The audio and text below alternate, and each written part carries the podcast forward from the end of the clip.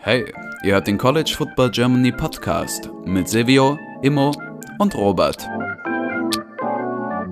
Und jetzt viel Spaß mit dieser Episode.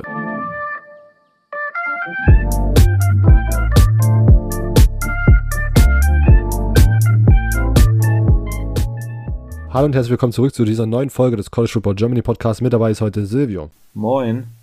Und ich, Robert. Immo treibt sich immer noch in den USA rum, deswegen sind wir heute zu zweit am Start und sprechen wie in den letzten Wochen wieder über New Faces in New Places.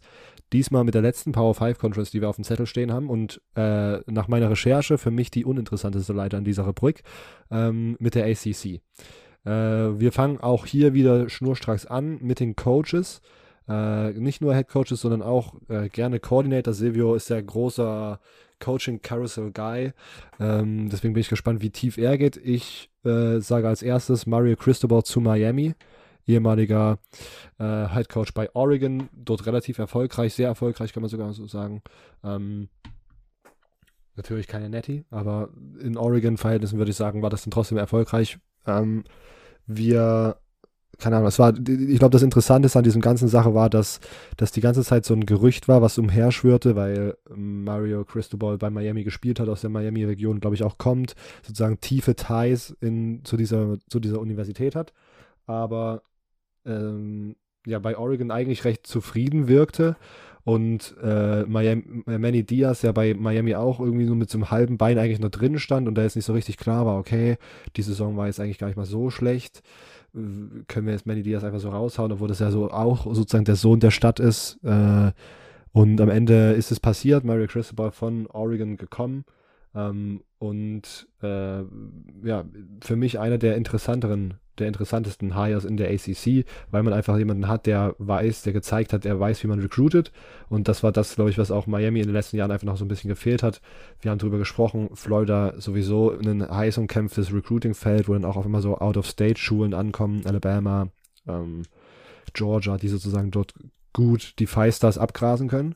Und wenn man sozusagen Mario Cristobal hat, der auch einfach ähm, zum Beispiel so ein bisschen, ich, in meinem Kopf einfach so ein kreativer Denker ist. In Oregon zum Beispiel diese ganzen ähm, Samoa-Sachen gut angegangen und da viele sehr erfolgreiche, sehr gute O-Liner-Recruits geholt. Ähm, und äh, genau, deswegen bin ich sehr, sehr gespannt, wie er das in Miami machen wird, ob er da sozusagen dieselbe Samoa-Schiene reiten wird oder ob er sozusagen andere Kreativideen hat, wie man sozusagen das Recruiting nicht nur in Florida verstärkt, sondern auch über den Tellerrand hinaus. Ähm, ja, deswegen Mario, Mario Cristobal zu Miami, mein erster Head Coach to watch und äh, mein erstes New Face in einem New Place. Silvio, Ergänzung zu Mario oder mit dem nächsten weiter? Ähm, eigentlich nicht wirklich. Ich, das Einzige, was halt war, ich fand diese ganze Sache, wo man ihn dann geholt hat, schon ziemlich absurd. Also ich glaube, das war auch eine der weirderen Stories der vergangenen Coaching-Saison wo man dann irgendwie so wusste, Manny Diaz geht, aber es war immer noch nicht so richtig offiziell. Ähm, es war dann irgendwie ein bisschen absurd, muss ich sagen. Ähm, vielleicht bevor ich anfange, noch kurz der Hinweis. Äh, ich habe aktuell mein Mikrofon nicht dabei, falls die Soundqualität bei mir ein bisschen eingeschränkt ist. Ich glaube, das hatte ich letztes Mal nicht erwähnt. Äh, deshalb erwähne ich es jetzt mal noch. Ich habe das äh, einfach nur das Laptop-Mikrofon, leider. Aber denke, das jetzt auch einmal aus, auszuhalten. Und die ACC wird auch nicht so lang gehen, die Folge. Also alles gut. Ähm, äh, ich glaube, man muss mit Clemson weitermachen. Zwar kein Head-Coaching-Wechsel, aber im Coaching-Staff ziemlich viel passiert, dadurch, dass natürlich, wie wir in der Big 12-Folge schon gesagt haben, äh, Plus zu Oklahoma gegangen ist und der, der Offensive Coordinator ähm, Tony Elliott ist zu Virginia gegangen.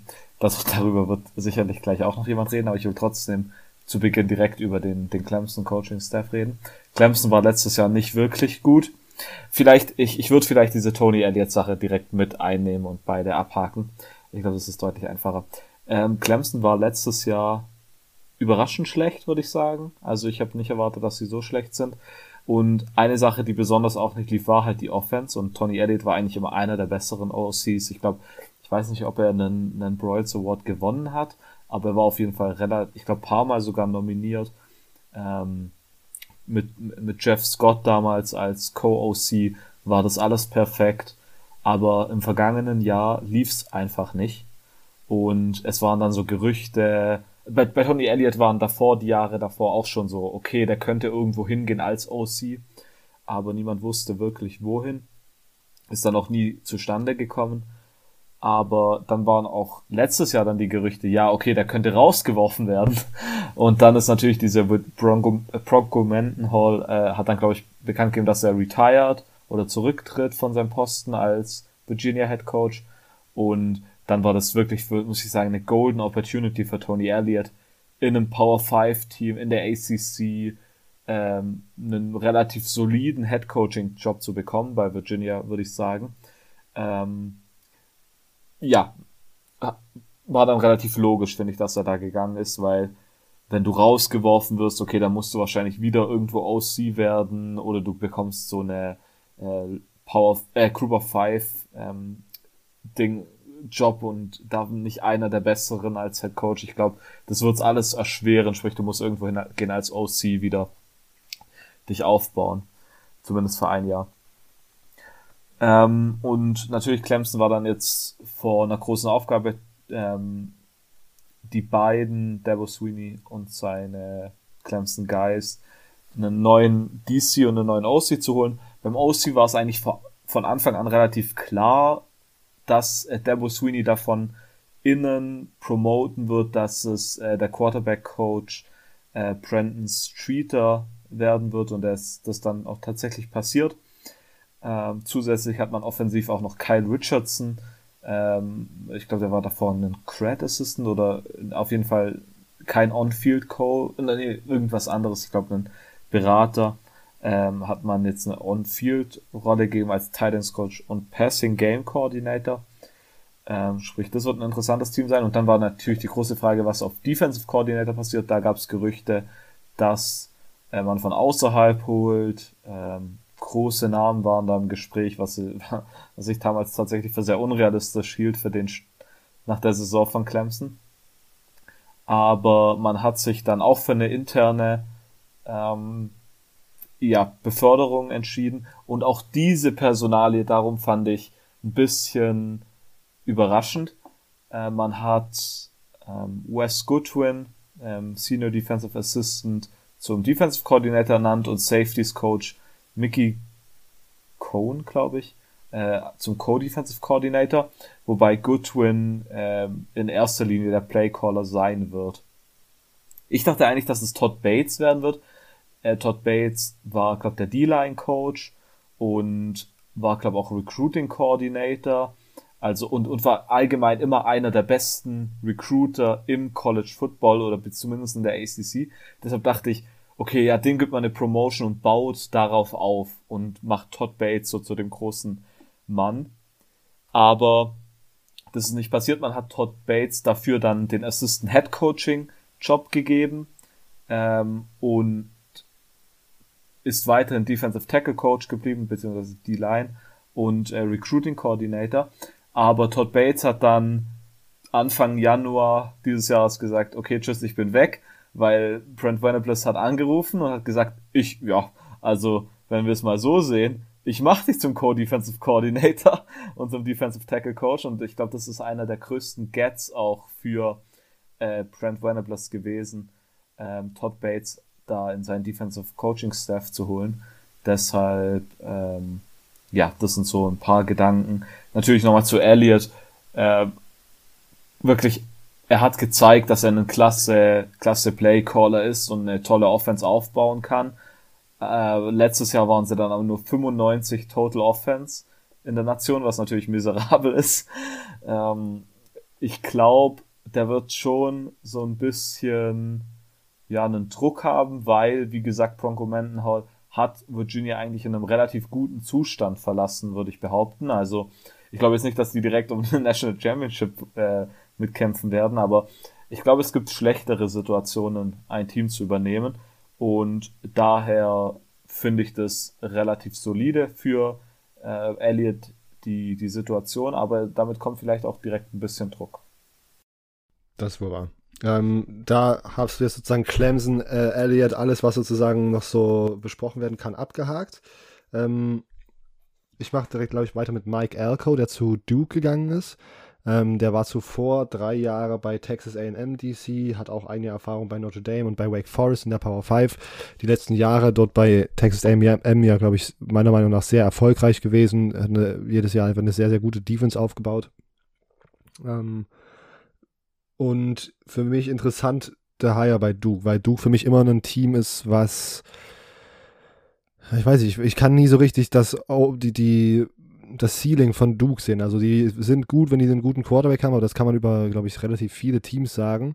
Und äh, meiner Meinung nach haben die, glaube ich, dieses Jahr wieder keinen. Deswegen ist Duke weiterhin bei mir eher so ein Team, was ich jetzt nicht äh, mir jeden Samstag reinziehen würde. Aber am Ende, Mike Elko, vielleicht, wenn er sozusagen ein bisschen diese Defense-Mentalität mit in dieses Team bringt und da sozusagen ähnlich erfolgreich wird wie bei Texas AM. Und auch da natürlich ist es schwierig zu vergleichen. Die das Spielerpotenzial, was Texas AM hat und das, was Duke hat.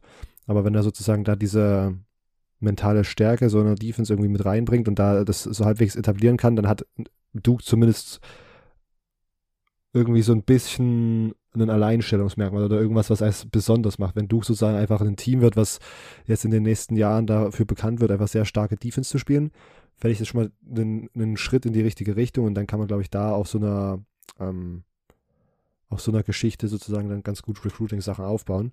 Aber Mike Elko, meiner Meinung nach guter Hire, jetzt nicht super flashy, aber einen DC, der einfach sehr gute Arbeit geleistet hat, bei Texas M, M zu Duke zu holen, ist einfach, äh, glaube ich, eine solide Entscheidung von allen Entscheidungsträgern bei Duke gewesen.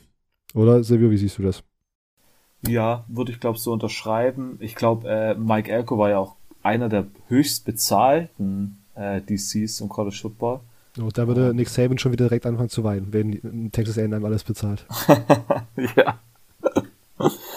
ah ja, aber ich finde, äh, tatsächlich muss ich eher sagen, dass ich es überraschend fand, dass Mike Elko zu Duke geht. Also ich glaube, hätte hätte eher gedacht, dass der was Besseres bekommt. Also jetzt nicht, dass Duke irgendwie abgefahren schlecht ist, aber ich habe da mehr so an, an andere Sachen gedacht. Ich weiß, ich habe jetzt kein spezielles Team im, im Sinn, aber Einfach ich hatte das Gefühl, dass was Interessanteres dabei rauskommt, ja. Okay, dann mache ich weiter mit dem, ich glaube, letzten Head Coach ähm, bei Virginia Tech, Brent Pry, Defensive Coordinator von ähm, Penn State gekommen. Ich glaube, dass ich darüber nicht so viel reden muss. Wir hatten, glaube ich, in der Big Ten Folge schon ein bisschen über diese Defensive Coordinator Situation bei Penn State gesprochen und ihn da auch erwähnt. Äh, Justin Fuente 24, 23 gegangen über vier Saisons. Also wirklich minimal besser als Durchschnitt, äh, was die Siege, Siege angeht. Ähm, und auch gefühlt die letzten vier Jahre auf dem Hot Seat. Ja, genau. Aber teilweise war es so, dass äh, Justin Fuente dann auf einmal bei irgendwelchen großen Teams im, im Gespräch war, so ganz am Anfang und ich dachte, hä? Und dann war er auf einmal richtig auf dem Hot Seat, das war auch eine weirde Geschichte. Ähm, Pry hat mit ist ein James Franklin Guy, hat die letzten elf Jahre an der Seite von James Franklin gecoacht, erst bei Vanderbilt und dann bei Penn State. Ähm, jetzt die letzten Jahre als Penn State äh, Defensive Coordinator und äh, hat auf jeden Fall, finde ich, einen guten Eindruck gemacht in den ersten äh, Pressekonferenzen, die er gegeben hat, in den ersten äh, Interviews, die er gegeben hat.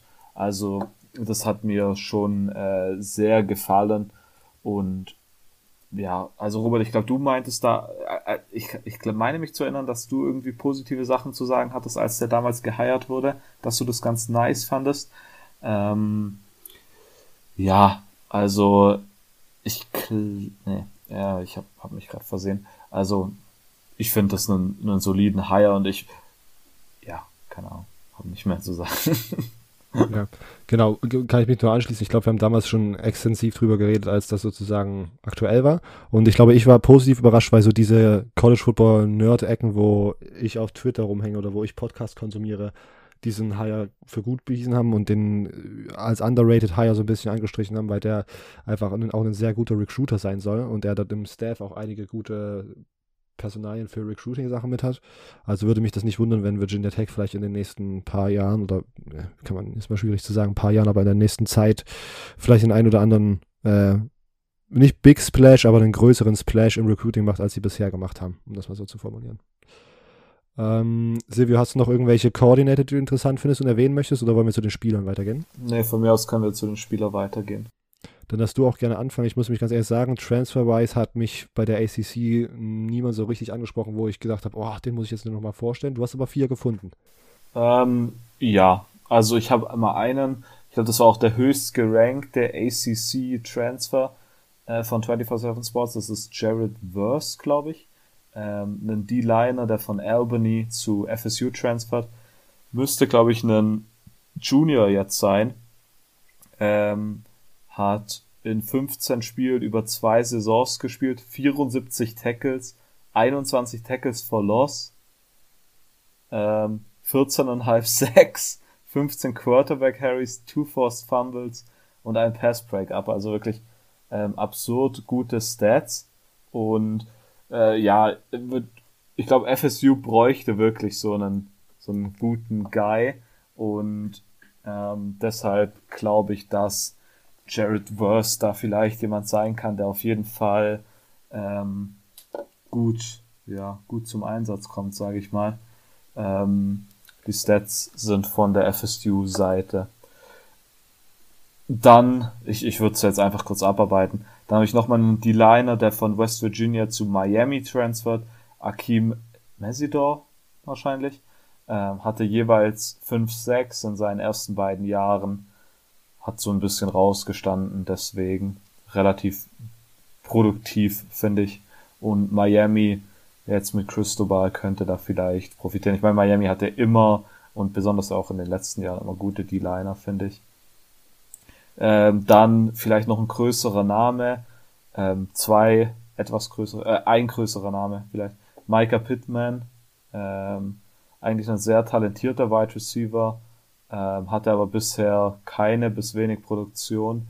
Und Running Back Trey Benson, sehr talentiert, aber auch bisher noch nicht so viel Action gesehen und war auch nicht so der höchst gerankte Recruit, aber bei Oregon hat man viel von den beiden gehalten. Er transfern auch beide zu FSU. Das fand ich sehr, sehr interessant. Ähm, ja.